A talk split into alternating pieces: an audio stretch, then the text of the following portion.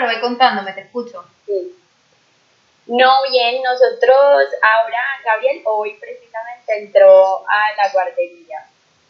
Eh, nosotros habíamos hecho como una adaptación de un mes eh, antes de salir a vacaciones y iba bastante bien, pero pues no logró adaptar del todo porque fue muy poquito tiempo. Okay.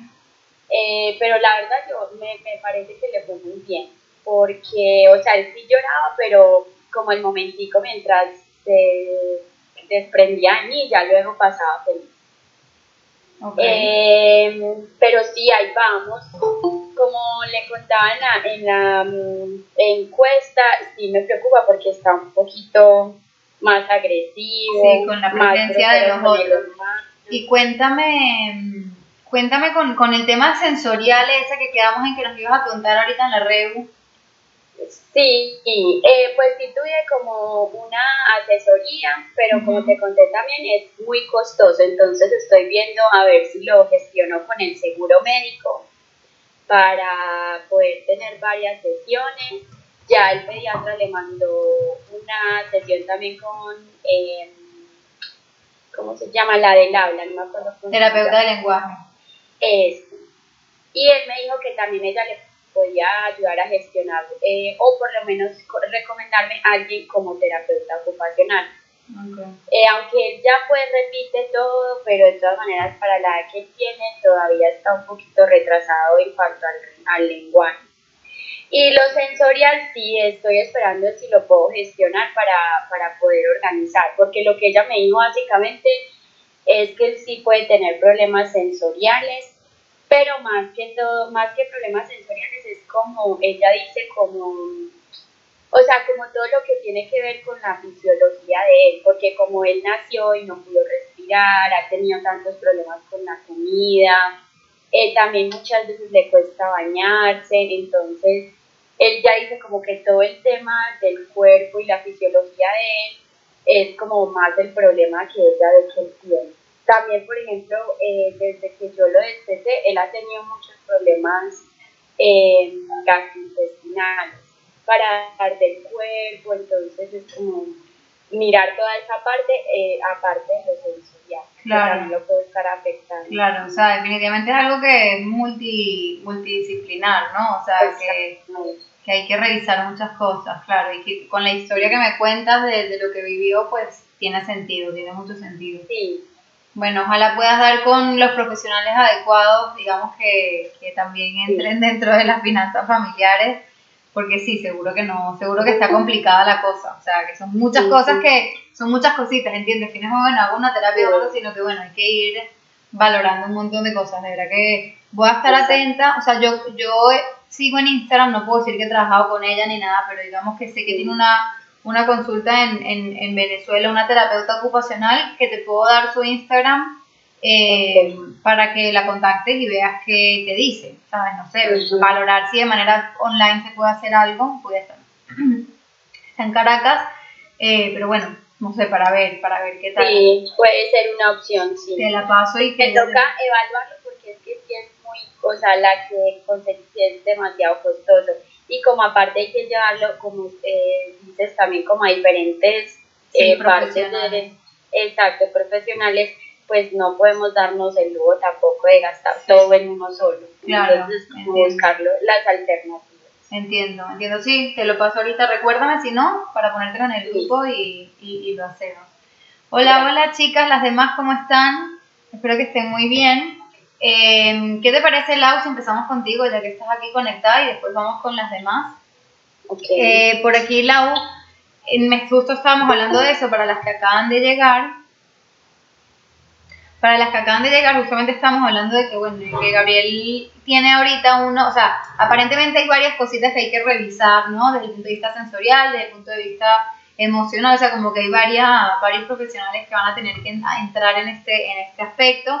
Eh, pero bueno, justamente lo, el, tema que, o la pregunta que trajo, que está trayendo Laura ahorita, es cómo enseñarle a Gabriel a aceptar a otras personas. O sea, sigue siendo como muy receloso con la presencia de otras personas. Si lo tocan, escupe, empuja, se pone a veces agresivo, etc. Yo creo que tal vez, y a ver, esto obviamente como estamos hablando de un niño que tal vez tiene otras cosas de base, que no es un tema como de, de recursos parentales, sino que es algo que va más allá, porque eso, eso es importante definirlo y quiero aprovechar tu, tu ejemplo, Lau, porque no todo, no todo se puede resolver a punta de tener herramientas parentales. O sea, las herramientas parentales son una base fundamental para buenas dinámicas, para, para conectar con nuestros hijos, para que todo fluya mejor en la maternidad o en la crianza.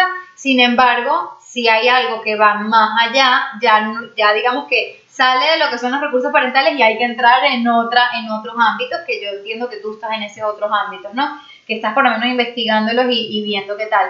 Entonces, con respecto a, esto, lo que a mí se me ocurre que, que, puede ser un recurso parental para ayudarlo a transitar esto es tratar de exponerlo poco a poco a distintos entornos donde él se vaya sintiendo seguro y que cada vez lo saques de esa zona de confort, pero poco a poco. Por ejemplo, eh, que, la, que, cuando, que haya gente, pero que esté en su ambiente y que haya, por ejemplo, un amiguito o que haya una persona distinta a su entorno, pero en su ambiente, de modo que él se sienta un poquito más en control con esa situación y simplemente hay un solo cambio, que es esa persona, pero que es distinto, por ejemplo, eso a me voy a casa de otra persona donde hay otros otros niños, me están preguntando qué edad tiene Gabriel, tiene dos añitos. Entonces, dos y medio. Dos y medio, ok. Entonces, entonces eso es un poco, es como que tratar de darle cosas que le hagan sentir seguro, porque también hay, habría, él no te lo puede decir, entonces uno tiene que tratar de tirar por dónde puede ser la cosa, qué es lo que le genera malestar de la presencia de otras personas. Le da miedo, le da rabia, se siente que no está en control, se siente que le invaden de alguna manera. Entonces, dependiendo de lo que tú percibas, tú vas tirando, es un poco tirar flechas y ver qué es lo que atinas. Entonces tú también, si tuviese un poquito más de edad y tuviese más desarrollado el lenguaje, tú le puedes preguntar, le puedes decir que te da miedo, te da rabia, te da rabia que te toquen, te da rabia que estén aquí. O sea, y ya te pueden decir, o sea, como que esas son preguntas que le podemos hacer a nuestros hijos. Cuando no sabemos lo que les pasa, podemos lanzar flechas y hacerles preguntas para que ellos respondan sí o no. Porque obviamente si, si les preguntamos qué te pasa, o sea, muchas veces los adultos no tenemos respuesta a esas preguntas, ¿entiendes? qué te pasa? Algo tan abierto. En cambio, si nosotros el, les hacemos preguntas de sí y no, es mucho más fácil para ellos, pues bueno, como que poder darnos una respuesta.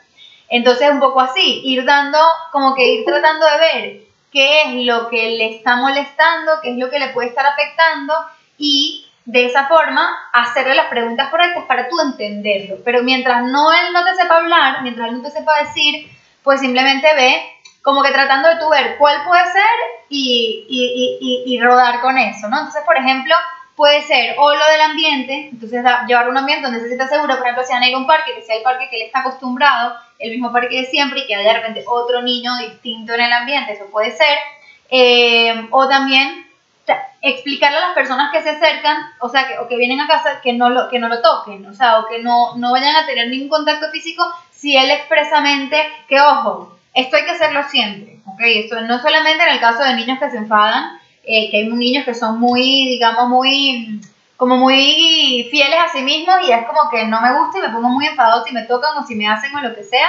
Entonces, claro, eso, e, eso se manifiesta mucho más. Pero incluso si no nos dicen nada, también tenemos que tener presente que nadie debería tocarlo sin que haya un, como que un consenso, ¿no? O sea, como que, que ellos digan, sí, sí quiero. Entonces se les da se la propuesta y se ve cuál es la apertura del niño. Entonces, claro, si tú me dices que cuando él lo tocan, él escupe, empuja y tal, no me parece que es algo demasiado malo, entre comillas, es algo muy natural porque hay personas que reaccionan de forma distinta al contacto físico. Y me, y me refiero no solo a niños, también a adultos. Hay personas que, adultas, que tú los tocas y para ellos es como que no, no me toques. Entonces, ajá, ok, ya, ajá. Entonces ahí ya tenemos una referencia. Si tú reconoces en ti misma que no te gusta que te toquen, lógicamente cuando él lo toquen, eh, eh, puede ser, porque digamos que comparten genética, que él te ve, que lo que sea, puede ser de que eso le genere malestar y esa es su forma de manifestar el malestar, ¿entiendes? Entonces va un poco de, de, de, varias cosas, o sea, va un poco de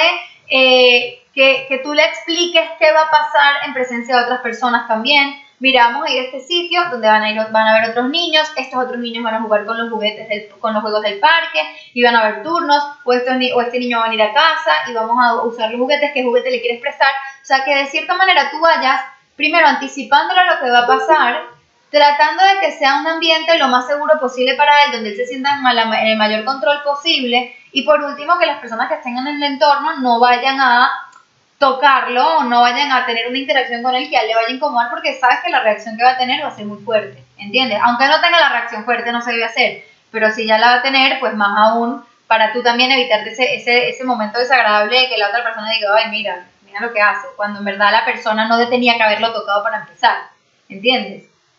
¿Cómo lo ves? Sí, es que es un poquito complicado, porque nosotros todas las tardes vamos donde mi abuela y están unas tías, unos primitos, y él, o sea, se ha integrado un poquito mejor, porque como es casi diario, pues él ya lo ha aceptado mejor.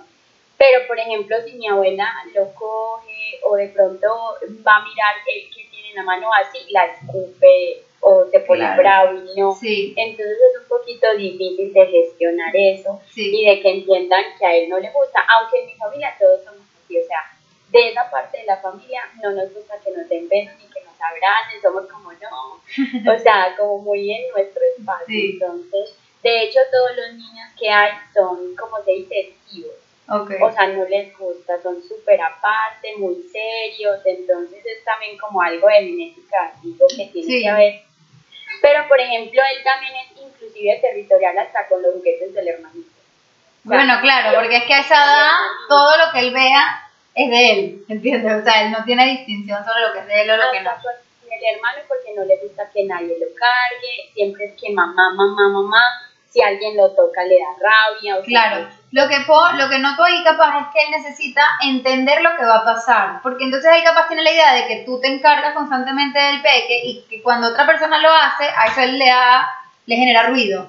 Hay, exacto, hay algo que se llama desde, desde, la filosofía Montessori que se llama periodo sensible del orden, que para las que no han visto la clase se la recomiendo, y la, la, la, chica que la invitada especial explica cómo hay un periodo sensible, hay un momento en el desarrollo del niño donde ellos necesitan un orden muy específico. Y cuando ese orden se rompe, algo tan simple como que cruzaste la calle por aquí en vez de por allá, que es donde vas todos los días, a ellos les genera caos. Literal, les genera un caos interno que les, produce muchísimo malestar y que dices, Dios mío, pero o sea, es OCD, es demasiado, demasiada intensidad, pero no, no es que tengan, es que son así, es el periodo sensible del orden. Y teniendo eso en cuenta, puede ser que la relación que él acostumbra a ver entre tú y su hermanito, que otra persona le, capaz le genera mucho ruido. Entonces, también explicarle, explicarle qué va a pasar con las interacciones, yo creo que te puede ayudar bastante.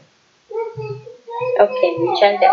Buenísimo. Hola, Amber, ¿cómo estás? No sé si estás ahí conectada. Búscalo, mi amor, está ahí.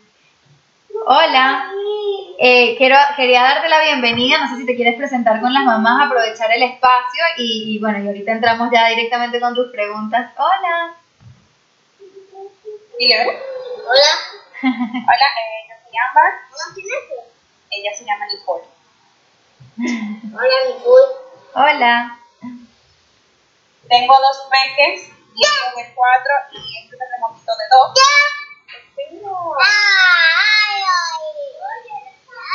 No me dejan hacer.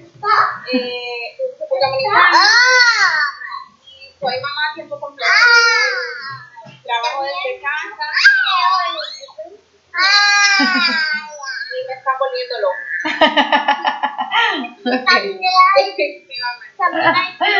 Muy bien. La idea, la idea de, de esto, Amber, bienvenida, es que en estos espacios pues como ya vas a ver, traigamos diferentes circunstancias y diferentes cosas que nos pasan en el día a día. Eh, y sobre todo a ti al principio que estás entrando, te voy a mandar mucha tarea en el sentido de que hay muchas clases que son interesantes para comenzar, que ya lo, lo podemos hablar o te lo podemos profundizar en el grupo, pero bueno, me voy a ir directamente con, con la pregunta que, que nos dejaste, que está muy buena. Aquí me preguntas cómo enseñarle a Diego que eh, controle un poquito sus, sus rabietas. De hecho, si puedes ponerte audífonos, me gustaría, porque a mí no me gusta que los niños sepan que estamos hablando de ellos. sí, si quieres, dale.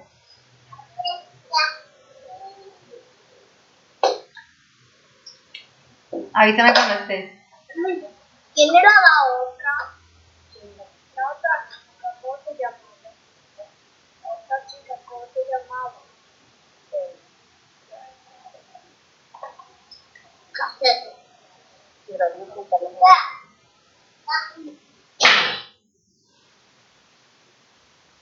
¿Lista? Ya sí. Ah, ok, perfecto. Ok, me preguntas que cómo hacer para que Diego controle sus rabietas y no le pegue tanto a la hermana. Eh, Diego tiene cuatro años y eso a diferencia de niños más pequeños, como estábamos hablando ahorita con Lau, que era un pequeño de dos años y medio, ya con cuatro años ellos tienen un set de herramientas, unas destrezas cognitivas, de lenguaje, emocionales, que son un poquito diferentes y es algo que podemos aprovechar.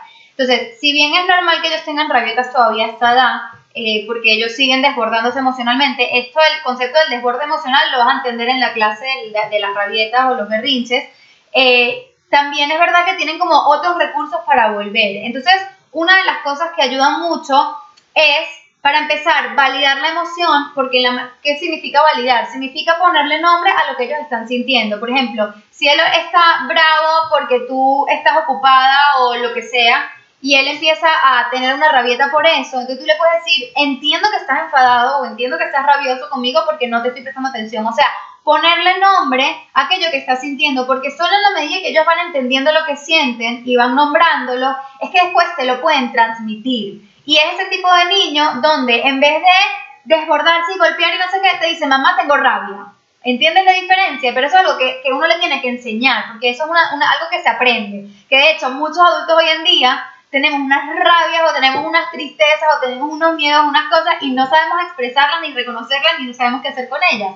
Entonces, ese es el primer paso. Aprovecha que tiene, o sea, esto hay que hacerlo desde antes también, o sea, con la hermana de dos años también, validar desde el principio, pero sobre todo con él que está mayor, ponerle nombre a lo que está sintiendo y eh, entender de que no, tú no lo puedes sacar de la rabieta. Él tiene que salir solo. Entonces tú le tienes que proveer el ambiente adecuado para que él pueda salir por su cuenta. ¿Te das, te das cuenta la diferencia? O sea, quítate la expectativa o la presión de tener que sacarlo de la rabieta, sino más bien de tu proveerle de ese ambiente. ¿Qué significa eso? Que tú estés calmada, que por ejemplo si él hay una rabieta y está, te perdí el video, ajá, y están en un centro comercial en medio de, mucha gente, pues llevártelo a otro sitio, te lo puedes llevar al baño o a un pasillo más, más tranquilo, o sea, quitarlo capaz de los estímulos que lo estén, que lo estén digamos, acelerando más, eh, estar a su disposición en vez de te ignoro porque estás muy estás gritando mucho o, mi, o lo amenazas, es que me voy a ir y te voy a dejar o yo qué sé, cosas que se ven mucho por ahí, que es que si sigues así voy a llamar a la policía, o es que si sigues así no vamos a volver a salir, o es que si sigues así 10.000 etcétera, en vez de eso que lo que hace es cargar más al niño, darle más nervios, a ponerlo más estresado, ir a lo contrario, a darle la mayor el mayor espacio de calma para que él pueda salir. Entonces cosas como validar, como decirle aquí estoy, cuando estés listo, puedes hablar conmigo.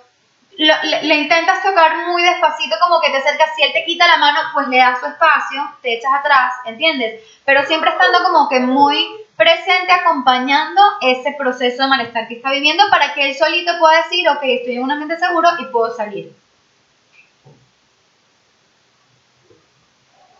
No, no, perfecto. Yo voy a entonces a ponerlo. Exacto. Me una llamada del trabajo. Sí, ve eh, poniéndolo en práctica y de todas maneras en la, en la, en la, en la clase de berrinche explico más de qué es lo que pasa en el cerebro de los niños cuando están en un berrinche y entenderlo te va a ayudar también a conectar con, esa, con esas emociones que estás sintiendo. Ok, perfecto. Me encanta, bienvenida, Ámbar. Gracias. Jan, ¿estás por aquí conectada? Hola, sí. Ajá, buenísimo. Eh, Jane me estaba preguntando, ya un momentico aquí que se me fue la ventana. Me estabas preguntando aquí que Santiago, que tiene casi tres añitos, eh, cuando se molesta, se pone como, o sea, como que se molesta muy feo, me dices, y a veces se acerca a la cara y te grita. ¿Eso me refieres a que, a que se acerca a ti te, te, y te grita en la cara? ¿Es eso a lo que te refieres? creo que esa es Jelly, más bien. Ah, no, perdón, estoy leyendo a Pamela. Perdón, no, no, no, perdón, me equivoqué. Está leyendo la línea abajo. Eh, de Tomás, perdón, sí, ya no me sonaba que era Santiago, Tomás. Es conveniente. Ah, esta pregunta me encantó. Esta pregunta está buenísima. Ok, mm, aquí Jane me hace la pregunta y me pueden decir en el chat si han tenido esta duda también o si se lo han planteado, porque me parece una pregunta buenísima si es conveniente ofrecer otro tipo de alimento cuando no, al niño no le gusta lo que está servido, ¿no? Entonces, por ejemplo, cuando no le gusta algo, dice que no quiere y no come, y mi suegra me dice que le haga algo que sí le guste, pero tengo mis dudas porque no quiero que se acostumbre a algo distinto. No sé, díganme en el chat si, si les ha pasado, si han tenido esa duda. Em, porque es una pregunta muy buena y aquí no hay una respuesta que yo te pueda decir eh, si lo puedes hacer o no lo puedes hacer, ¿entiendes? O sea, no es como que no hay, una, no hay una, un absoluto, sino que se trata de ir midiendo un poco, midiendo un poco la, como que la situación, las circunstancias y cómo, y cómo, ajá, Astrid dice que también tiene esa duda, y cómo podemos ir transitando en el, en la hora de comer. Efectivamente, la hora de la comida tiene mucho que ver con los hábitos. Entonces, si nosotros constantemente, nuestro hijo dice que no quiere tal comida y le ofrecemos otra, que ojo, otra comida usualmente es o un yogur o un postre o lo que sea con tal que coma, ¿no? Entre comillas, lógicamente eso va a generar un hábito, eso va a generar que nuestro hijo se acostumbre a comer otra cosa distinta a lo que nosotros preparemos. Sin embargo, cuando nosotros eh, estamos también en casa y, preparamos algo que a ellos no les gusta, puede pasar que ellos no quieran comer nada y también vamos viendo cómo está la circunstancia. Si decimos, mira, no tengo otra cosa que ofrecerle y pues ya, este, esta vez no comió mucho, ya en la cena veo que le ofrezco o si está en nuestras, en nuestras posibilidades, podemos ver qué otra cosa hay dentro de, digamos, la, oferta en nuestra nevera para, para darle a, a elegir. ¿Qué es lo que quiero decir con esto? Ya poniéndolo como que en, en una cosa más práctica. Primero, nosotros sabemos que hay cosas que a nuestros hijos no les gustan. O sea, por, y voy a poner ejemplos personales para que sea como más, más, más concreto. A mi hijo no le gusta ni el aguacate ni los garbanzos, por ejemplo. Es algo que no le gusta. Entonces, eso no quiere decir que el aguacate y los garbanzos desaparecen de mi casa. Cuando nosotros como grupo familiar lo comemos, está ahí, él no se lo pongo en su plato, pero sí está en la mesa y le ofrezco, oye, ¿quieres aguacate o quieres garbanzos? Como quien no quiere la cosa, yo se lo ofrezco porque uno nunca sabe cuándo ellos lo pueden volver a agarrar. Sin embargo, yo no le voy a servir a él un plato de algo que sé que no le gusta, ¿ok? Entonces, ¿qué pasa? Si dentro de ese plato hay cosas que le gustan y cosas que no, y al final resulta que come más de una cosa que de otra, en verdad no pasa nada. Pero si es algo que nuestro, nuestro hijo de una manera puntual no quiere comer una comida, pero dice, oye mamá, en verdad, o, o, o, o, tú ves que tú tienes, no sé, la comida que preparaste hoy, pero que sobró un poco de pollo de ayer y le puedes ofrecer el pollo de ayer, ahí no, no, no pasaría nada, no, no, tendría nada de malo, porque está dentro de esa flexibilidad de que nosotros como, como familia a veces no nos apetece algo que está, que, es lo que hay de comer, pero podemos prepararnos otra cosa. Nuestros hijos no se pueden preparar otra cosa, pero pueden, oye, si hay la nevera que está disponible, ¿por qué no? No sé cómo lo ves, cuéntame, Jan. Sí, eso pasa. Bueno, Tomás es muy selectivo con lo que le gusta, pero a veces trato de darle cosas este, que, que comemos nosotros, que tal vez es que no ha probado, pero pero si él dice, no, no quiero, no quiero y no como. Entonces está acostumbrado porque cuando vamos mi suegra, ella le da otra cosa, le da cereal, le prepara huevo, que si le gusta, qué sé yo. Entonces se me preocupa en ese aspecto porque mi cuñado ya está grande y todo, con 20 años y aún él dice, no, no quiero tal cosa y le preparan eso. Nunca aprendió cómo a comer claro. todo. Entonces yo pienso que tal vez puede ir por esa, esa parte, porque bueno, yo también era así como Tomás de pequeña, mi mamá me decía, bueno, si no le gusta lo que hay, pues no comía. Entonces ya me quedaba yo ahí con hambre y yo ya aprendí de grande, mientras iba creciendo, a seguir comiendo las cosas que se comían en la casa. Pero entonces estaba como ese, me da miedo que entonces sea algo muy selectivo y que ya nunca más siga comiendo algo si yo sigo haciendo cosas diferentes. Claro. Es que por eso te digo que hay que tener flexibilidad. O sea, por ejemplo, si es un peque, que no sé si es el caso de Tomás, pero si es un peque que constantemente te rechaza la comida, dejarlo con hambre no es el trabajo. ¿Por qué? Porque tal vez no come porque hay algo desde el punto de vista sensorial, desde el punto de vista motor o de cualquier otra perspectiva que es lo que le impide comer. ¿Entiendes? Entonces, por eso es que no pueden ser absolutos, sino tiene que ser como una regla flexible, donde a veces, mira, esto es lo que hay y como no te puedo ofrecer otra cosa, pues es lo que hay y lo siento mucho, ¿ok? Y que no va a pasar nada si se trata de una comida puntual, pero si es algo que tú notas que es muy constante, entonces sí sería interesante revisar qué pasa más, más allá. Y con, y con el tema de la suegra, también ver qué tanta influencia tiene la suegra, o sea, si es algo de todos los días, entonces bueno, capaz sí sería conveniente decirle a la suegra que mira, no lo vamos a hacer todos los días, no le das porque también, si lo que se le ofrece además es esto, el cereal o yogur o no sé qué, que son además comidas que no tienen nada de malo, pero que los niños suelen recibir súper bien y que perfectamente pueden decir, bueno, ya como sé que después de, de decir que en un rato me van a dar el cereal que yo quiero, pues esa tampoco es la idea, ¿entiendes a lo que voy? Con la flexibilidad. Sí, sí, entiendo perfectamente. Sí, no, Tomás yo sé que tiene alimentos que no los acepta, como el aguacate y los frijoles. Él no soporta, él ve un frijol en el plato y me dice, mamá, no quiero frijoles, entonces tengo que quitárselo del plato. Igual está presente porque nosotros lo comemos y todo, entonces, pero sí, hay, hay otras cosas como como eh, papas o algunas verduras o así que antes comía y ahora ya no quiere mucho. Igual yo le sigo ofreciendo, pero ya dice, no, no quiero eso, ya, no quiere comer más. Ok, en esos casos, cuando ellos no quieren comer más, no los obligamos. Lo que puedes hacer también es para la próxima probar una preparación diferente e ir, e ir como variando en ese sentido. Y como te digo, hay veces que dices, mira, mi amor, esto es lo que hay, si hubiese otra cosa te daría, o decide, mira, justamente aquí en, el, en, la nevera resulta que tengo un poco de arroz, ¿quieres arroz? Pero que sea algo muy natural, que no sea como, como que no, si no quieres, no comes. O si no quieres, déjame que voy corriendo a hacerte otra cosa, ni una ni la otra, ¿entiendes? Sí, no, por lo general casi siempre yo, bueno, entonces quiero arroz, sí, arroz blanco, me dice, entonces se come el arroz blanco. Pero claro, pero entonces le ofreces eso una vez, no se lo ofreces todos los días. Ah, sí, no. ya cuando ya veo que no ha comido bastante y más bien quiere comer otras cosas como galletas o cereal, así, entonces prefiero que coma el arroz. Claro, el tema es que nosotras seamos flexibles y que veamos todo el contexto, además de dar el ejemplo, evidentemente, de que nosotros podamos comer con ellos y lo bueno es que ahorita vamos a tener una, una entrevista con una experta en niños piqui donde puedes hacerle preguntas sobre cómo, cómo lidiar en ese sentido y capaz te da una perspectiva diferente desde su, desde su trabajo. Sí, me encantan esas masterclass de alimentación. Buenísimo. Gracias. Gracias por la pregunta, Yane, me encantó. Voy con Sabri, que también dejó una súper pregunta. Hola Sabri, ¿cómo estás?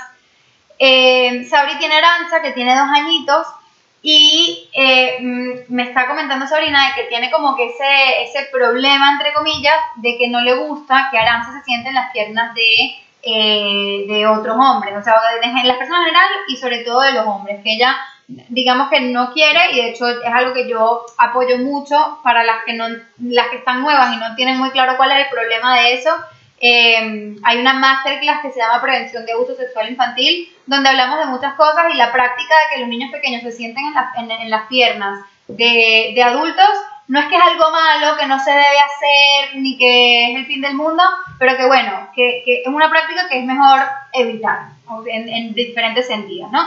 Entonces, claro, me cuentas de que em, hay una pareja, una pareja de amigos que los ven muy seguido y que han querido jugar con Aranza sentado en las piernas y más allá del tema de la prevención sexual o no, porque digamos que puede ser que sea algo muy inofensivo, como lo dices tú, claramente es algo que a ti te incomoda como mamá, ¿entiendes? Y que lo que tú, lo que te ha pasado es que tú como que dices no, o sea, como que has explotado un par de veces en ese sentido y que obviamente tú quieres, lo que quieres es tú mantener la relación con, con estos amigos, ¿no? Entonces me encantó la pregunta porque tú empezaste la pregunta diciendo cómo poner límites a los adultos en nuestro entorno y que de eso se trata Poner límites es algo que es muy incómodo, ¿ok? Y que quiero volver a repetir, que no se trata de que si es algo bueno o es algo malo que se sienten en las piernas o no, sino el hecho de cómo nos incomoda o no las diferentes cosas. O sea, por ejemplo, y eso lo hablamos en una, un par de reuniones pasadas, eh, donde había una mamá que se incomodaba cuando invitaba a un amigo y el amiguito tenía ciertos comportamientos en su casa. Que ella decía, mira, yo lo entiendo, yo sé que es un niño, pero a mí me pone incómoda, ok. Que a ti te ponga incómoda puede ser, y puede ser que a mí no me ponga incómoda, pero entonces ella tiene que poner ese límite y yo no. De igual manera, en el caso de Sabri, esto en particular a ella la pone incómoda, entonces ella necesita poner ese límite para ella no, no tener como malestar en ese sentido. Y quiero hacer énfasis en eso porque es muy importante para nosotras como adultas que además estamos enseñando a nuestros hijos a, relacionarse con otras personas, es muy importante que estemos muy conectadas con aquello que nos pone incómodas para poderlo manifestar de una forma saludable y darle el ejemplo a nuestros hijos, ¿ok? Porque eso en verdad es un, es un ¿cómo se dice? Una destreza social maravillosa. Entonces por eso es que me encanta tu pregunta, Sabri. Fíjense, los límites usualmente los vemos como que solo de adultos a niños, ¿no? Como que hay que ponerle el límite al niño, eso es como el título pero no nos damos cuenta de que también es algo que puede trascender a relaciones interpersonales entre adultos Y que, ojo, el objetivo del límite, y esto me encanta siempre aclararlo, es preservar la relación saludable. ¿Por qué? Porque si yo tengo una amiga que, no sé, constantemente viene y me cuenta todos sus problemas y no me deja hablar nunca y es como que está todo el día contándome cosas malas de su vida y eso a mí me empieza a incomodar. Si yo no le pongo un límite a mi amiga y si yo no le hago saber que eso me incomoda, va a llegar un, un momento que de forma inevitable yo me voy a alejar. Yo me voy a alejar porque es que ya no me gusta, ya me siento incómoda, ya o ella va a hacer percibir mi incomodidad y, si yo, o sea, sin que yo le diga nada y ella se va a alejar. Entonces al final la relación es la que, la que está en peligro, si, si lo vemos de esa forma. Entonces ponerle límite a otros adultos en verdad es una acción de amor, es una acción de quiero seguir teniéndote en mi vida, pero esto me pone incómoda y por eso necesito resolverlo. Entonces, dicho esto, yo creo que cuando tenemos la intención correcta, y no es que quiero que el mundo haga esto porque a mí me da la real gana, sino que quiero que tú hagas esto porque, porque me pone incómoda y quiero preservar la relación, entonces ya por ahí podemos estar un poco más conciliadas de que no es que estamos haciendo algo malo, sino que estamos más bien haciéndolo con la intención más, más no sé, más bonita. Sin embargo, eso no quita, que esta es la otra parte, que cada vez que nosotros le ponemos un límite a otra persona, dependiendo de cómo sea esa persona, entendiendo el tema de los límites, puede ser que le genere mucho malestar a la otra persona. O sea, nosotros como seres humanos no estamos acostumbrados a esta dinámica donde yo expreso mi malestar y tú lo entiendes y tratas de hacer algo al respecto y viceversa, sino que más bien si una persona nos expresa o nos dice que algo no le gusta, nosotros nos ofendemos. Es como que, ay, esta tipa, no sé qué. Entonces tienes que también saber que cada vez que pones un límite, eso es un desenlace que puede suceder. O sea, que la otra persona no lo entienda, no lo valide, no lo comparta. Y que claro, y que también como, y fíjense cómo lo mismo sucede con, por aquí Lorena dice que te entiende porque también se sentiría incómoda. Lo mismo que nosotros hacemos con nuestros hijos, de poner el límite y después acompañarlos emocionalmente porque ese límite obviamente les genera malestar. O sea, ellos se quieren trepar en la ventana, nosotros los bajamos de la ventana y ellos lloran porque ellos querían la ventana y los acompañamos emocionalmente. Lo mismo podemos hacer también cuando le ponemos límite a nuestros pares. Que valides, que yo entiendo que te parezca raro, yo entiendo que no me entiendas tú a mí, ¿sabes? Como que hacer ese acompañamiento emocional a la persona después de poner el límite también. Entonces, la manera de poner límites, no, no, sé si hay una manera de poner los límites, pero una, por lo menos una estrategia que ayuda mucho es hablar en primera persona. Porque cuando nosotros hablamos en segunda persona se siente como un ataque. Entonces, si yo voy y te digo, ay Sabrina, no me parece que viniste a mi casa y, y, no te quitaste los zapatos, me pareció fatal.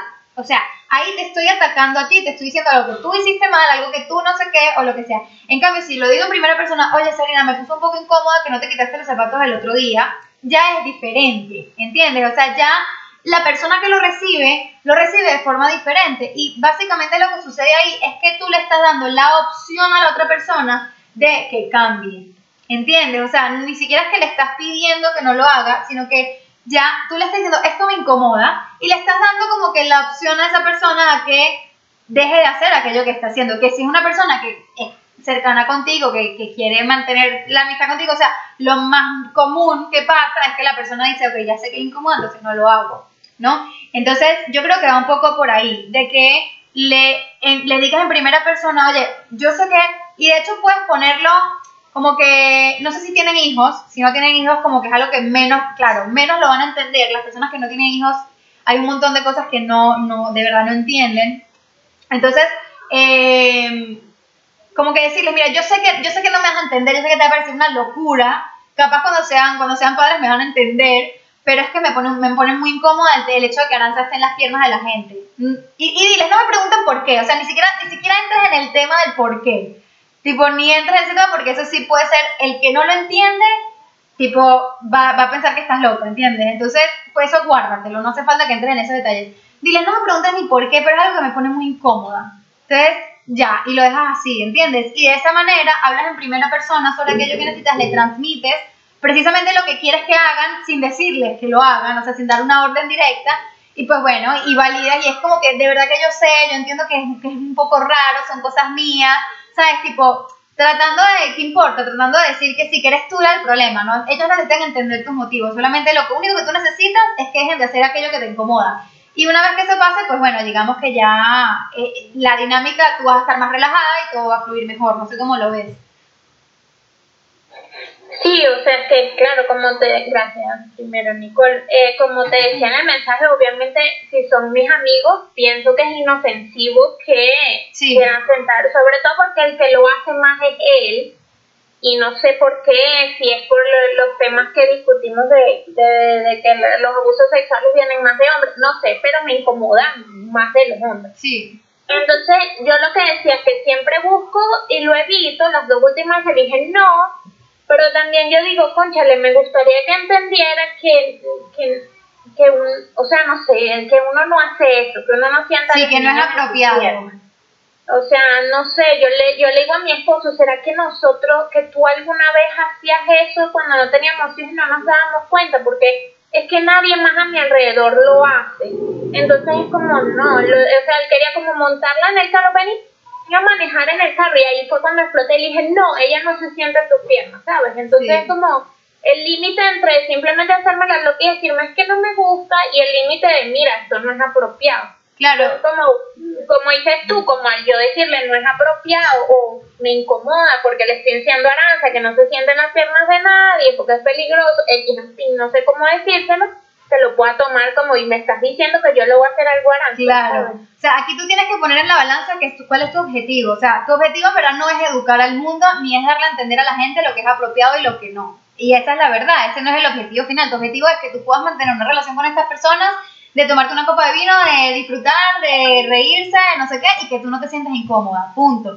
Si dentro de la conversación, dentro de la confianza, tú entiendes que existe ese espacio donde puedas contarles esto, ya ahí puedes como que ejercer ese espacio de influencia donde cada una de nosotras tiene un espacio de influencia donde efectivamente podemos transmitir lo que son nuestros valores.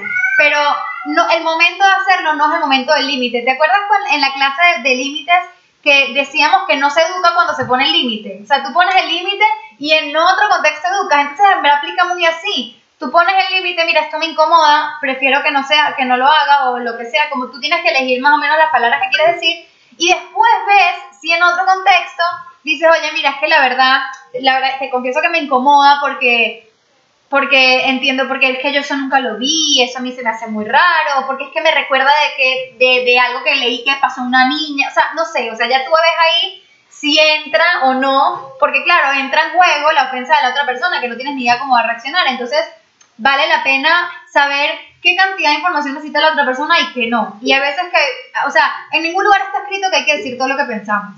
¿Entiendes? Eso yo siempre lo digo, en ningún lugar está escrito. Ni tampoco que tenemos que educar a todo el mundo, simplemente tenemos que buscar que el ambiente sea lo más agradable para todos. Lore, ¿tú querías decir algo del tema?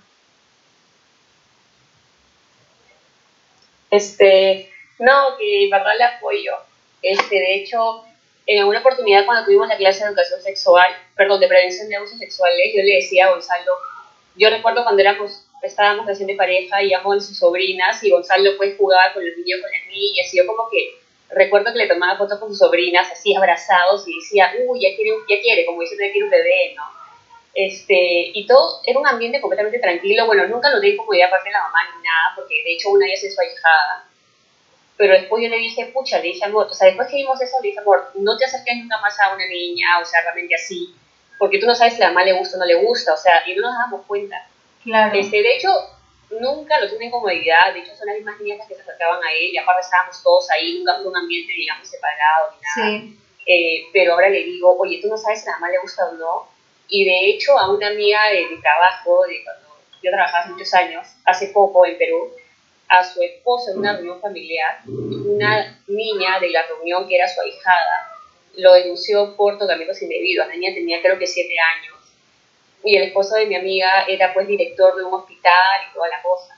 Y salió en la televisión y había estado encarcelado y claro, yo sé que para ella ha sido terrible, yo no tengo cómo ser cuento la verdad, yo siempre creo en las mujeres y que las niñas son capaces de saber qué, qué cosas son indebidas o no, pero la verdad es que, como tú dices, es mejor, yo creo, perder una amistad al riesgo. Porque yo, por ejemplo, yo le digo a Gonzalo, yo no dejaría a mi hija con ningún, solamente con mi mamá y, digamos, con su abuela o quizá alguna hermana si tuviera hermana, pero realmente tú nunca sabes, o sea, yo prefiero pensar mal hasta de mis amigos, por más que los quiera, porque esos son los casos, dice creo que el 30% dijeron, ¿no? Y los casos son familiares o amigos, entonces yo digo, prefiero perder 20 amigos antes de que mi hija pueda estar en una situación así. Y yo creo que tenerlo presente siempre, creo que nos olvidamos con el cariño que tenemos, con el cariño que tenemos a nuestros amigos, o creemos de que ellos son como nosotros, que nunca harían algo como eso.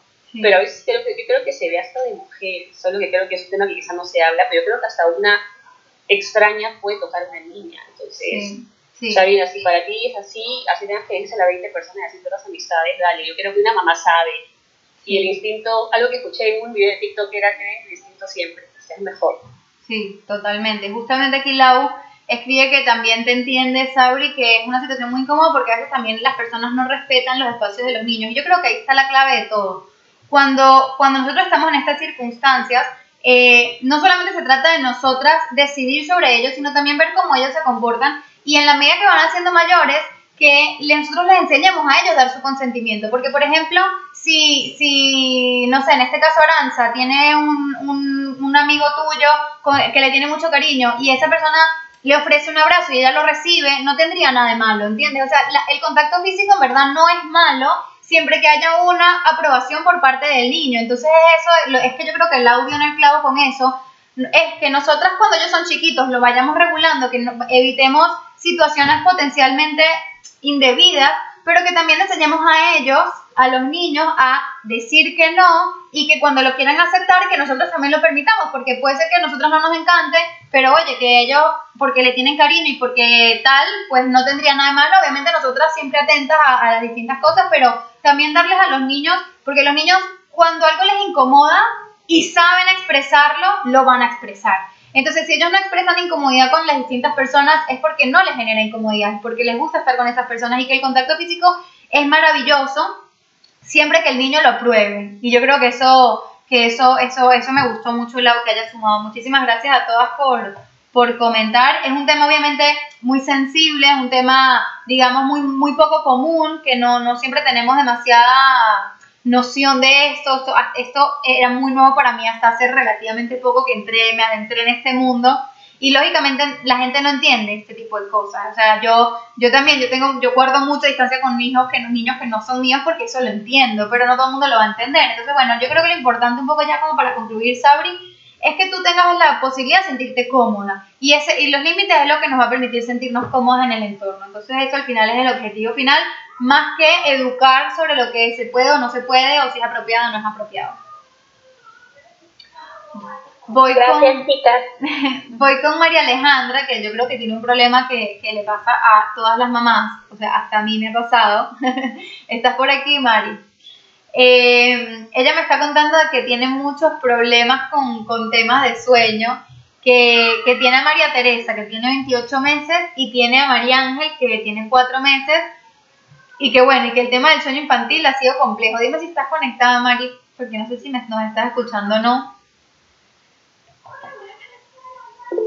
Ah, ok, sí está, buenísimo.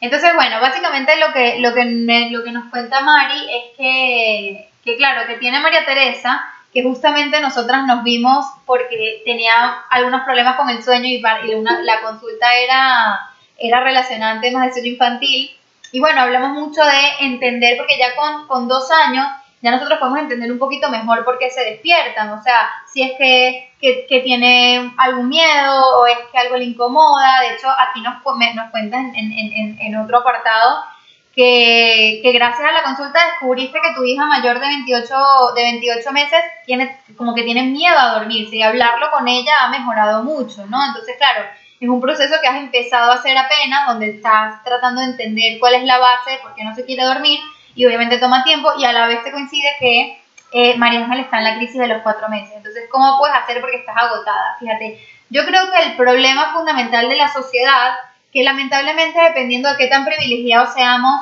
podemos hacer algo al respecto o no, pero el problema fundamental de la sociedad es que no tiene en consideración este tipo de cosas dentro de la maternidad. O sea, se pretende que la mujer siga con su vida tal cual, pero con un bebé. Y es como que en verdad eso no, no necesariamente pasa. O sea, en, en, en, este, sobre todo en el primer año, hay tantos cambios a nivel de sueño infantil y tantas cosas que afectan el sueño de los bebés y por lo tanto el nuestro, que es súper importante que nosotras podamos hacer ajustes en nuestra dinámica que nos permitan descansar. Entonces, claro, sé que estás trabajando y sé que eso no siempre es posible, pero bueno, tal vez desde con, con, algunas ideas creativas, ver de qué manera puedes recobrar esa, esa energía que te hace falta, que no sea a punta de café, por ejemplo.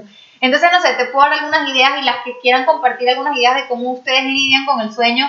Eh, por lo menos para mí el colecho es un pilar fundamental del descanso. Hay mamás que sienten que no le funciona el colecho o que no lo necesitan y eso es 100% válido, pero para las que tenemos bebés que se despiertan un montón es buenísimo porque por lo menos sabes que hay veces que se despiertan y nosotros por lo menos estamos, estamos dormidas al lado y ellos están en la cama y sabemos que están seguros. Entonces, aunque no durmamos al 100%, por lo menos estamos descansando. O otra cosa que hacen algunas mamás es que están, digamos, con esa tangana durante la noche, o sea, ese, ese caos, de que, bueno, se despierta, lo volvemos a dormir y tal, con colecho o sin colecho, pero que después en la mañana, eso es algo que por lo menos yo hacía en la mañana, a las 6 de la mañana yo entregaba a mis hijos, a, mi esposo, tipo, chao, y él sabía que él entraba en su guardia a las 6 de la mañana y yo por lo menos dormía de 6 a 8 y dormía, o sea, eran mis dos horas donde yo recuperaba un poco de lo que había pasado la noche anterior. También existe la posibilidad de, que también puedes ver si se ajusta a tu realidad, de que en algún momento del día, tú, si están haciendo la siesta, tú también dormirte, así sea media horita, poner una alarma para recuperar.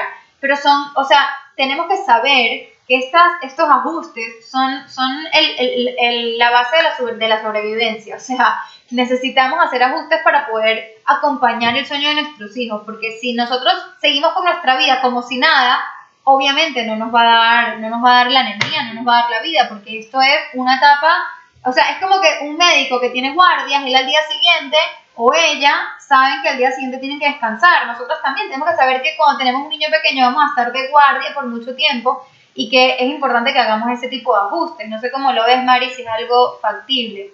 Me cuentas que María Teresa ha mejorado muchísimo. Me alegra, me alegra full. Janet pone aquí, el sueño es muy complicado. Tomás tuvo dos meses eh, de dormir toda la noche, pero ahora lleva múltiples despertares y ayer se durmió a las 2 de la mañana. Claro, porque también hay muchas cosas que van cambiando. Cuando ellos cumplen ciertas edades y pasan ciertos hitos, como en el caso de Tomás, que acaba de cumplir dos años, también pueden haber como, como quiebres, ¿no? En el, en, el, en el proceso o en la dinámica. Me dices que hacemos colecho, pero tengo poca ayuda. Claro, entonces aquí tal vez sería interesante ver. Hay posibilidad de encontrar ayuda de un familiar, así sea un par de veces a la semana, o una ayuda paga, una persona que tal vez por lo menos te alivie el tema de, de, la limpieza o de cocinar y que tú puedas. Tomás, se lo hice. Y que tú puedas descansar de cierta manera. Eh, el, el, hecho de que no estás con esas otras eh, tareas que permiten descansar un poco más. Por aquí Lorena dice que Isabela logró dormir a sus 20 meses, a una hora decente. Sí, efectivamente ese es el tema, de que los niños van cambiando mucho y hay muchas cosas que influyen, entonces no siempre las podemos controlar. Entonces, no sé, no sé cómo lo ves, si te, si, te sirve, Mari, si, si lo ves factible. Eh, capaz no puedes hacer el super cambio, pero puede ser que un pequeño cambio logre muchas cosas. Entonces, tratar de ver tratar de ver qué puedes encontrar dentro de tu dinámica que te lo permita, ¿entiendes? Pero siempre estar vigilantes. Y esa es mi invitación, no decir, no, es que no se puede, porque yo trabajo o porque lo que sea. Obviamente cuando trabajamos con un horario y tal es mucho más difícil, pero hay algo, siempre hay algo, algo que podemos hacer. Otra cosa, por ejemplo, es no usar el celular en las madrugadas, porque a mí me pasaba mucho que mis hijos se despertaban y lo primero que hacía era, pum, agarrar el celular a lo que sea. Y eso es peor, porque eso atentaba mucho más con mi sueño.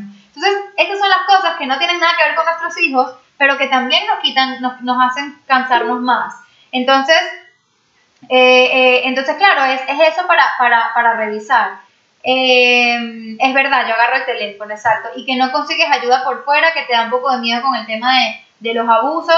Yo creo que es importante encontrar, encontrar una persona que capaz no es que le vas a delegar a tus hijos, pero sí que te ayude tal vez con otras cosas para que tú estés más descansada en otros aspectos, ¿entiendes? Es, estar atenta, es estar atenta a ver qué cosas puedes hacer, porque siempre hay algo que se puede hacer. O sea, no todo, no todo está perdido, ni todo es aguantarse ya.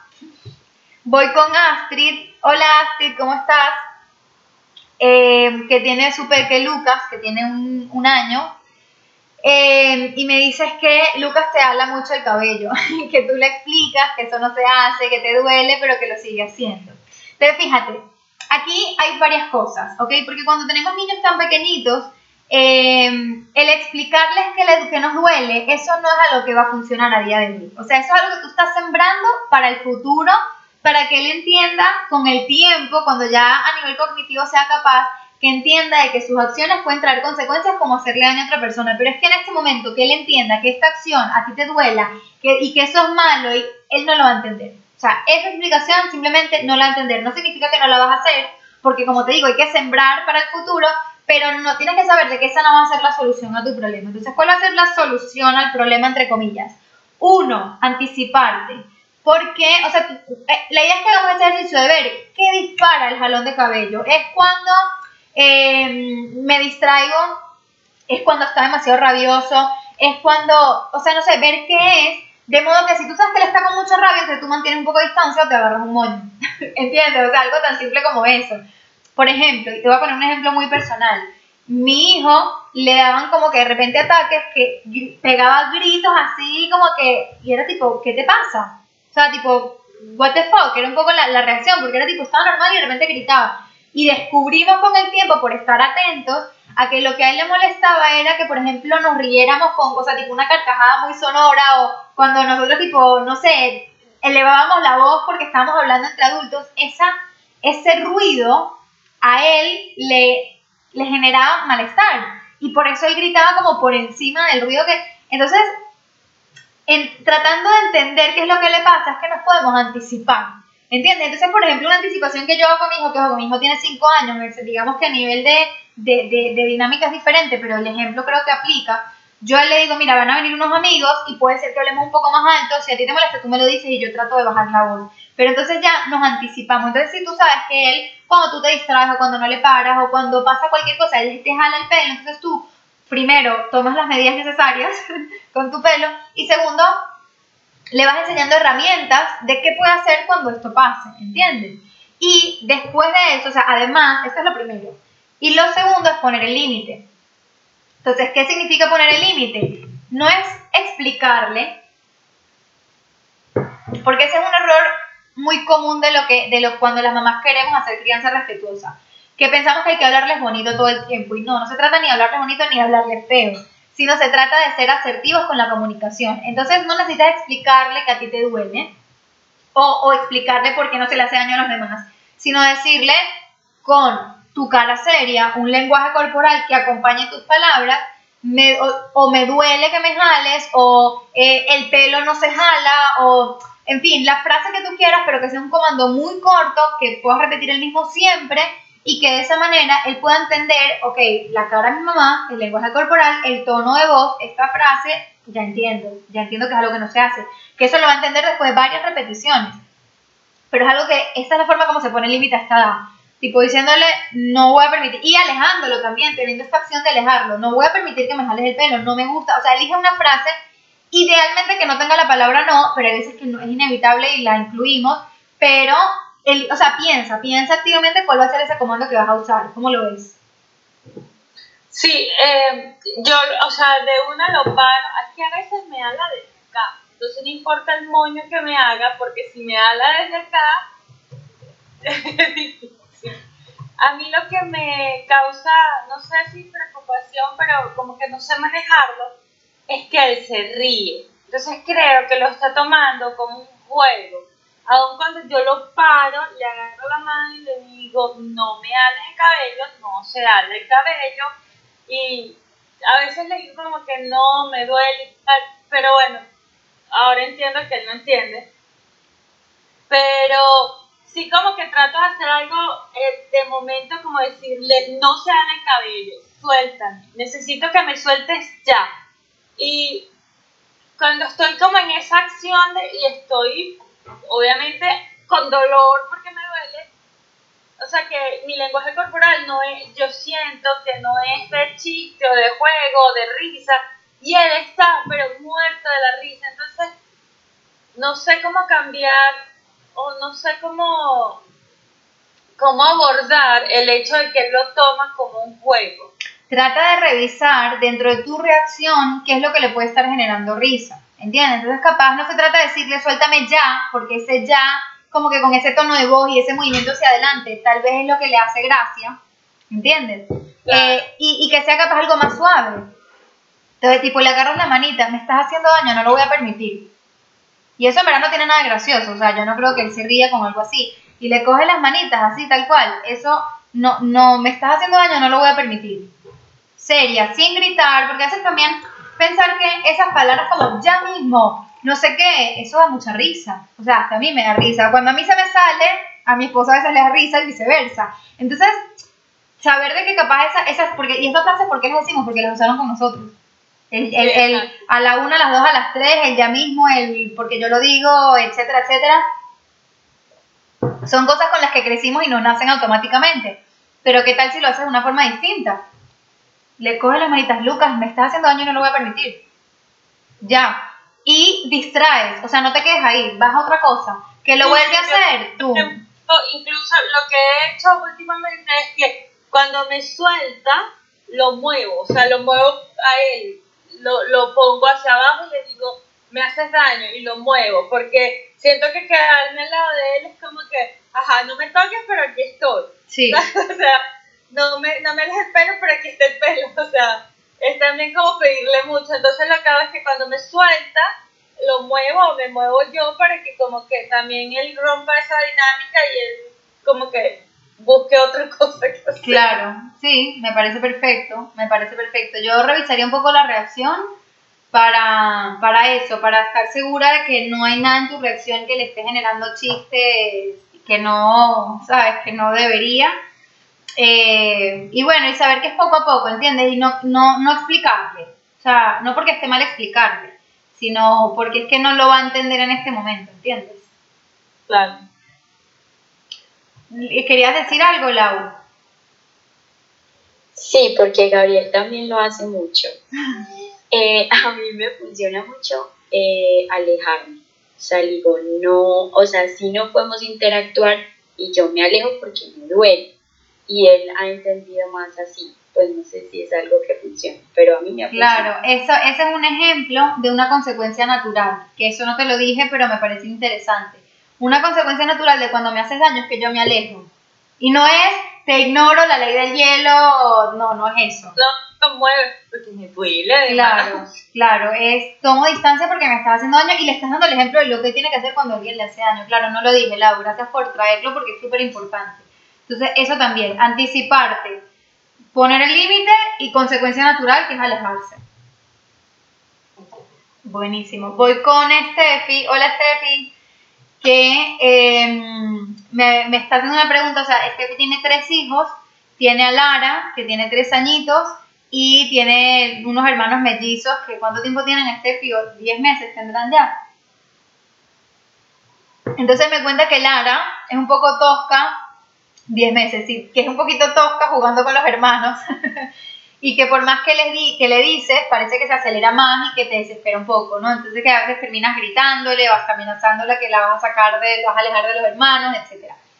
Con tres añitos, nosotros ya podemos darle, como que podemos darle otra, otra connotación a la situación. ¿A qué me refiero con esto? Ya nosotros podemos anticiparnos y anticiparles qué es lo que va a pasar. Cuando ellos, cuando ellos van a, una, a, a tener una interacción o van a estar en un contexto X, que ellos sepan exactamente lo que tienen que hacer y lo que no tienen que hacer, ayuda mucho, ayuda mucho a la, que la dinámica funcione, a que ellos se sientan cómodos, a que ellos sepan qué pueden hacer y qué no.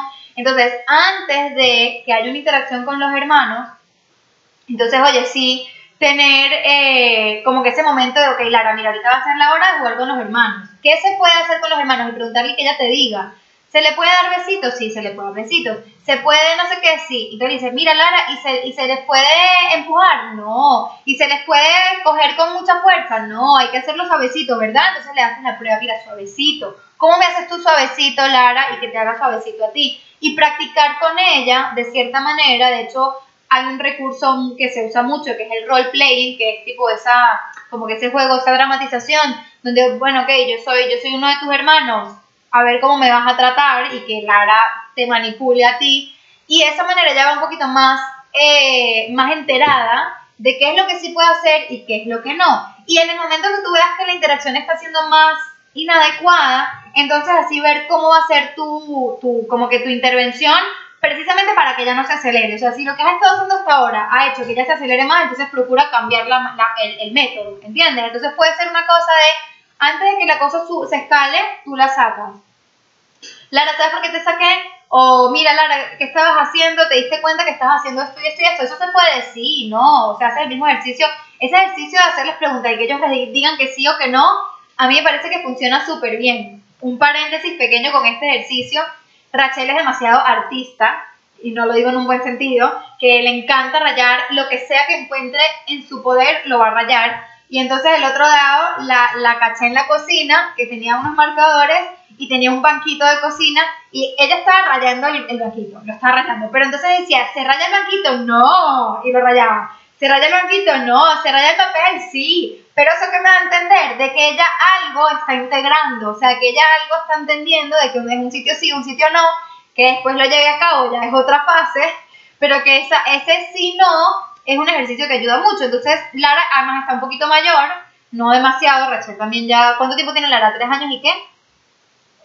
En dos meses hace cuatro. Ah, ok, sí, está más grande porque Rachel en dos meses hace tres, pero ya incluso Lara con esa edad tiene más capacidad de integrar el sí, el no, este ejercicio de lo que sí se puede hacer, lo que no se puede hacer. Entonces, esa es la idea, que tú te anticipes y le digas qué es lo que esperas de ella, de manera muy simple, que le hagas preguntas para saber si lo entendió. Mira, ¿y se puede hacer esto? No, ¿y se puede hacer esto? Sí. O sea, que ella te vaya, que ella te vaya haciendo ese feedback y que tú sepas que en tu intervención ten en cuenta que su reacción suele ser de acelerarse, entonces ver qué puedes hacer tú para, para que tu intervención sea distinta, ¿entiendes? ¿Cómo lo ves? No, sí. Yo intento, además, bueno, yo no, mi papá el otro día la, la, la agarró y le hizo lo mismo que ella le hacía a los hermanos y ella se agobió horrible y se puso a llorar.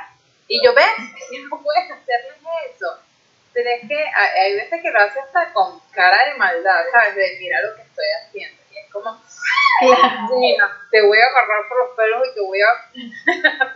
se, me, se me va todo el conocimiento en ese instante. Claro, claro. Entonces, de verdad que lo importante es eh, evitar de que llegue a eso, ¿entiendes? O sea, ya sabes que Lara no puede estar sin supervisión con los hermanos. Por lo menos por ahora no puede estar sin supervisión. Tiene que estar tú ahí y que, porque tú ya sabes, o sea, antes de que ella los aplaste, ella se está posicionando para aplastarlos, por ejemplo.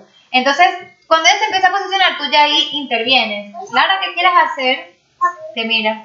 Y vas a aplastar a tus hermanos. No pretendas que ella lo admita. Hazle la pregunta directamente. Y vas a aplastar a tus hermanos, ¿verdad? ¿Eso se puede hacer? Y así. Y, y lo vas reforzando poco a poco, que eso es lo importante. Porque también es, también es in- interes- o sea, también, y algo que puedes hacer en otro espacio, que no es poner, porque eso es poner un límite. Pero lo que puedes hacer en otro espacio es, es irle explicando cómo ella es más grande, cómo ella es más fuerte, cómo ella tiene una responsabilidad de no hacerle daño a sus hermanos, ¿entiendes? Como que dar, atribuirle, como que darle a entender, decirle todo lo bueno de ser tanto más grande, tanto más fuerte, pero que también eso trae una responsabilidad, ¿me entiendes? Mami, para. Lara. Papá. Por aquí me está diciendo Lau que puede funcionar que le hagas la situación más visual y así de pronto entiende mejor. Mami, mami, levántate. No puedes, no, no, no, no, Lara. Y, y, y Ámbar dice que eso le pasa también a Diego con la hermana, que también tiene cuatro años y bueno, tiene dos, son un poquito más grandes, pero, pero yo creo que va un poco por ahí, Steffi, de, de eso, de que te anticipes mucho, de que los estés o sea, que hables con ella antes de, que cuando estés en el momento te anticipes a sus movimientos y sepas cuando viene el, la brusquedad y que cuando sepas que va a venir la brusquedad, la frenas y le preguntas, ¿esto se puede hacer? Para que ella, y hacer ese ejercicio de sí, de no, y que ella lo vaya construyendo. Claro, yo antes siempre le preguntaba, ¿esto es correcto? Lo que estás haciendo está bien. Pero, o sea, sí, me respondía que no, o sea, sí sabe que no está bien. Pero, eh, no sé. Entonces, claro, en la anticipación, tú también le explicas qué pasa. En la anticipación, tú también le explicas qué pasa cuando ella no cumple la- lo que ella tiene que hacer, ¿entiendes? Entonces, dices, entonces y puedes ah, llegar a un acuerdo con ella, por ejemplo. Le puedes decir, Lara, entonces, ¿qué podemos hacer si tú no respetas y le haces daño a tus hermanos? ¿Qué se te ocurre a ti? Y capaz ella te sorprende y dice, bueno, mami, me voy a mi cuarto sola. Por ponerte un ejemplo, yo qué sé. O sea, que ella misma ponga cuál puede ser la consecuencia. En vez de que la impongas tú, hazla partícipe de eso. A ver qué te dice ella. Y ella ya sabe, o si ella al final no te dice nada, tú le dices, mira Lara, si tú haces esto, yo te puedo tener que sacar. Y no es una amenaza, es simplemente una consecuencia natural. Porque... O yo le dije eso, yo le dije, oye, o sea, es que yo puse un corral y que para que ellos no le agarren los juguetes a ella, que se lo están agarrando todos y tirando al suelo y ella se estresa horrible y yo, mira, si ellos tienen un espacio y tú puedes jugar con tus cosas y nadie te las tira ni nada. Ah, ok. Ahora está todo el día metida en el corral. puede, puede ser que el corral te esté jugando en contra, ¿entiendes? Capaz es más fácil lidiar con los juguetes que ellos sacan que el hecho de que ella se meta en el corral y que el espacio físico no permita mucho movimiento, ¿sabes? Pero bueno, ve probando, ve probando y yo creo que también explicarle la, la, consecuencia natural es que te voy a tener que sacar. Y no es un castigo, no es una amenaza, es algo que va a pasar porque es que es así. ¿Entiendes? Hoy sí le hice así, le dije, si te portas, si vas a seguir así, portándote mal, te saco. Pero trata de puntualizar, que no, o sea, ¿qué significa portarse mal? La próxima vez que le hagas daño a tus hermanos, te voy a tener que sacar. O sea, que esté, te voy a silenciar, que esté bien definido qué es lo que ella no debe hacer y que si hace eso, qué es lo que va a pasar. ¿Entiendes? No se trata de que si se porta bien o se porta mal, porque ese concepto de portarse bien o mal es muy abstracto, muy. A los niños no les dice nada. Que me sí, que pórtate bien, ¿y ¿eso qué significa? ¿Entiendes? Si quieres activa el micrófono. Ajá, ok, ok. Lo voy a hacer así, a ver si sobrevivo. Y no. o sobreviven ellos. y nos cuentas en el, y nos cuentas en el, en el chat que cómo te va, cómo, cómo lo llevas. Voy con la, con la última pregunta que es la de Pame, que no está aquí, pero voy a dejársela respondida para, para si escucha la grabación. Eh, Pame tiene a Santiago, que tiene casi tres añitos, y pues bueno, fue, esta fue la pregunta que ella me dejó de que cuando se molesta, se molesta como muy feo y a veces agarra la cara y grita. Entonces, no me queda muy claro qué es exactamente esa dinámica que hace, pero en líneas generales yo creo que es importante que sepamos que nuestros hijos con nosotras siempre van a tener comportamientos más inadecuados que con otras personas. Y, quiero tomar la pregunta de Pamela para dejar eso claro, que no, no es que lo estamos haciendo mal, no es que los estamos malcriando, que es que, que se están portando así por nuestra culpa, sino que es muy natural que nuestros hijos, por la confianza que nos tienen, por, por la manera como están conectados con nosotras, tengan comportamientos que son más inadecuados, o sea, que ellos hagan con nosotros cosas que no hacen con los demás, por ejemplo, que nos jalen el pelo, que, eh, no sé, nos griten o que nos peguen, que no le harían eso a, a otras personas. Pero ojo, que sea normal no significa que lo vamos a permitir, y eso yo creo que es uno de mis mantras, de hecho, lo voy a establecer como mantra. Que sea normal no significa que lo vamos a permitir. Si él, si, si en este caso Santiago cuando se enfada te grita, te, te hace daño de cierta manera o te tiene una, interacción, una interacción que no es adecuada, no se la vamos a permitir. Y ahí es cuando ponemos límites, que eso lo explico en la clase de cómo poner límites y es un poquito lo que hemos hablado también a lo largo de la reunión. Primero nos anticipamos a, a, ese, a ese malestar, o sea, si sabemos que se va a venir ese malestar, pues bueno, vamos, vamos acompañando, ponemos el nombre a lo que está sintiendo, le decimos que estamos aquí para ellos, aunque no vamos a permitir que nos griten en la cara, y pues poco a poco vamos ayudándolos a ellos a que tengan ese ambiente para que ellos mismos puedan salir de, de esa molestia. No sé si alguna de las que está aquí conectada quiere aprovechar el espacio para decir algo más, para comentar algo, si capaz no dejaron la pregunta en la encuesta, aprovechando que tenemos unos minuticos antes de irnos.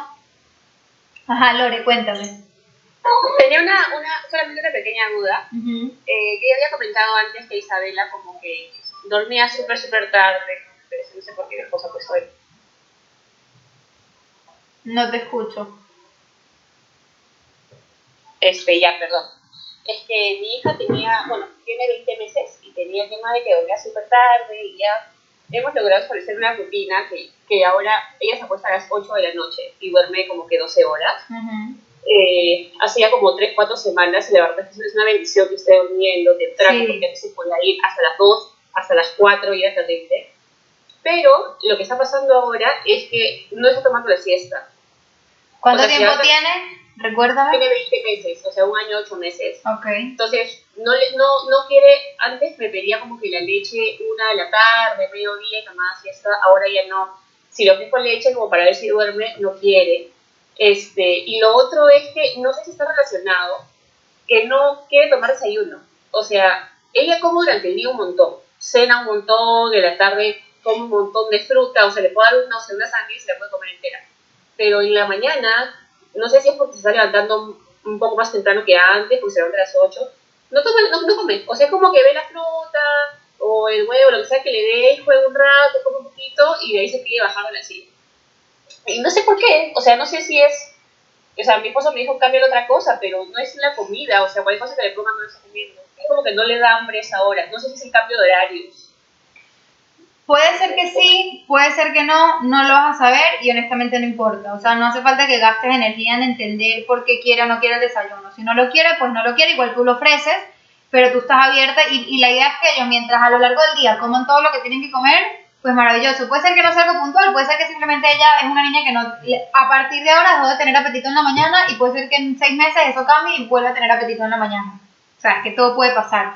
Y con respecto a las siestas, es verdad que está un poco pequeña, digamos, dentro de los más o menos los estándares de cuándo deberían dejar los niños la siesta, lo suelen dejar más adelante. Sin embargo, yo te invito a que eh, siempre le ofrezcas ese espacio de calma para ver si se duerme. O sea, que ella entienda que dentro de su rutina, después de cierta hora, eh, que de cierta manera, no sé, como que eh, tú la llevas al parque o va al cole, es que no sé muy bien qué hace en la mañana, pero digamos que hace cualquier actividad en la mañana y come, que ella sepa que tiene ese espacio para dormir si quiere, ¿entiendes? Entonces tú le provees ese espacio, le bajas las luces, le intentas dormir, no es que te vas a quedar clavada una hora, ¿entiendes? Tratando de que duerma, porque esa tampoco es la idea. Tú le das de, das de tu tiempo 15, 20 minutos, 30 para ver si, si ¿cómo se dice? Si se...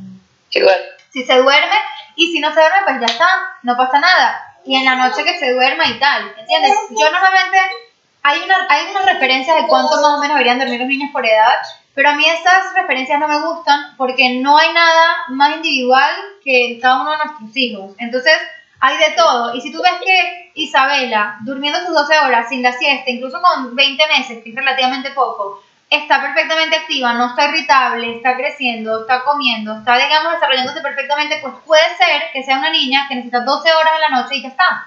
Porque entonces también queremos a veces encajar a nuestros hijos en las tablas. Y en verdad no, no, debería funcionar así. Y eso lo sé por experiencia propia. Yo constantemente veía, a mi hijo tiene 9 meses, entonces ya debería dormir tanto y no lo duerme y está como un agobio que la siesta tiene que ser de 2 horas y 15 minutos a los 9 meses y medio y es como que no, o sea, no, no podemos buscar acoplar a nuestros hijos a las tablas, porque eso es lo más antinatural que hay y eso es lo que hace generarnos un montón de agobio. Entonces, ofrécele el espacio, que ya sepa que está ese, espacio para el descanso, y observa.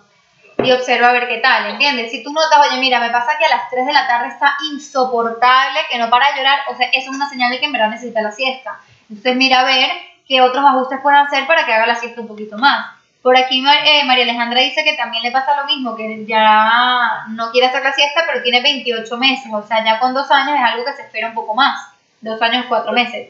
En tu caso es un poco temprano, pero que no lo descarto, ¿entiendes? Entonces por eso te digo, ofrécele la opción, que ella sepa que tiene esa opción y que si la agarra bien y que si no también, ¿entiendes? Tú no te vas a agobiar con el tema. De repente puede ser porque ahora tenemos como una rutina, no puedo decir súper estricta, pero es como que a las 4 vamos al parque, a las 6 volvemos a casa, a las 7 cenamos, 7 y media la bañamos y 8, ¡pum! cae. Es como que ya, antes era mis amigas que me veían videollamada me decían, Lorena, pero es que yo nunca veía a tu hija sobregirada, parecía que ella con ella, ella fue un vampiro que nunca necesita dormir, o sea, ella estaba tranquilo. durante el día no tenemos realmente, no sé si es de repente la expectativa de que ella sabe, no sé, biológicamente que a las 4 vamos a ir al parque, entonces ella siente, en la mañana yo puedo estar haciendo lo que yo quiera porque al final en la noche y la tarde es cuando tengo mi rutina, podría ser, porque en la mañana tenemos una rutina específica. este, entonces, pero bueno, era esa mi duda porque mi esposo me decía, amor, pero está durmiendo bien, y él está feliz, y yo le decía, pero es no depende lo que está bien para nosotros, y él que hacer su siesta porque es muy chiquita. Entonces le dije, le voy a preguntar a Nicole, pero gracias, o sea, ya me quedo un poco más tranquila, porque la verdad es que yo la veo súper bien, o sea, a las 8 abre sus ojos y se levanta feliz y se baja de la cama, o sea, ella inmediatamente ya está desordenando todo, así que la veo bien. Perfecto, sí, es que por eso te digo, no tienen que hacer la siesta, o sea, la siesta es algo que, digamos que en tal caso deberían, entre comillas, como que es, es ideal que hagan, pero, pero que si no lo hacen también depende mucho de, de observar. Y, y, algo, algo que yo siempre tengo presente es, vamos, es importante no ver los, las tablas o las referencias, sino ver a nuestros hijos. Entonces, si tú la ves contenta y la ves tranquila y la ves tal, pues es perfectamente lo que te viene bien. Por ejemplo, en mi caso, para que tengas como que otra idea de cómo fue para mí, yo veía que ella, mi hija sí a veces hacía la siesta, pero cuando hacía la siesta se dormía a las 11 y 12 de la noche, que eso era matador para nuestra dinámica y nuestra rutina. Y yo a propósito buscaba la forma de alargarle para que no haga siesta y es verdad que fue una etapa de transición que fue un poco compleja, pero después de eso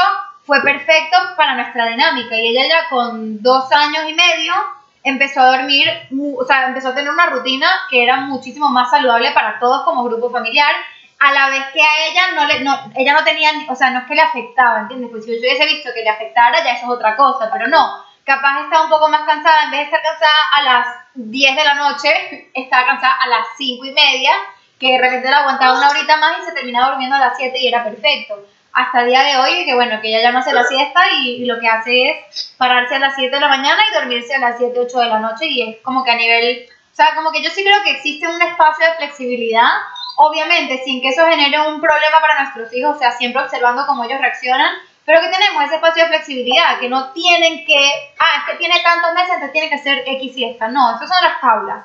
Entonces no veamos tanto las tablas, veamos la dinámica, veamos a nuestros hijos y de verdad que puedes quedarte tranquila, eso sí, ofreciéndole el espacio, pero que si ella no se quiere dormir, pues tú tampoco te dejas quedar, porque esa es la otra, que nos quedamos una hora buscando que se duerman, no hace falta, ¿entiendes? Pues no sé, dígame si alguna otra quiere decir algo más en los últimos minutos que nos quedan antes de despedirnos. Creo que no. Pues nada, muchísimas gracias a todas por conectarse. Me encantó, me encantó verlas, me encantó saludarlas. Recuerden que les voy a dejar la, la, grabación en, la, en, en, en el grupo de, de WhatsApp en la descripción, les voy a dejar el enlace Así que bueno, muchísimas, muchísimas gracias a todas. Les mando un saludo. Me encantó conversar con ustedes. Chao. Chao, Mari.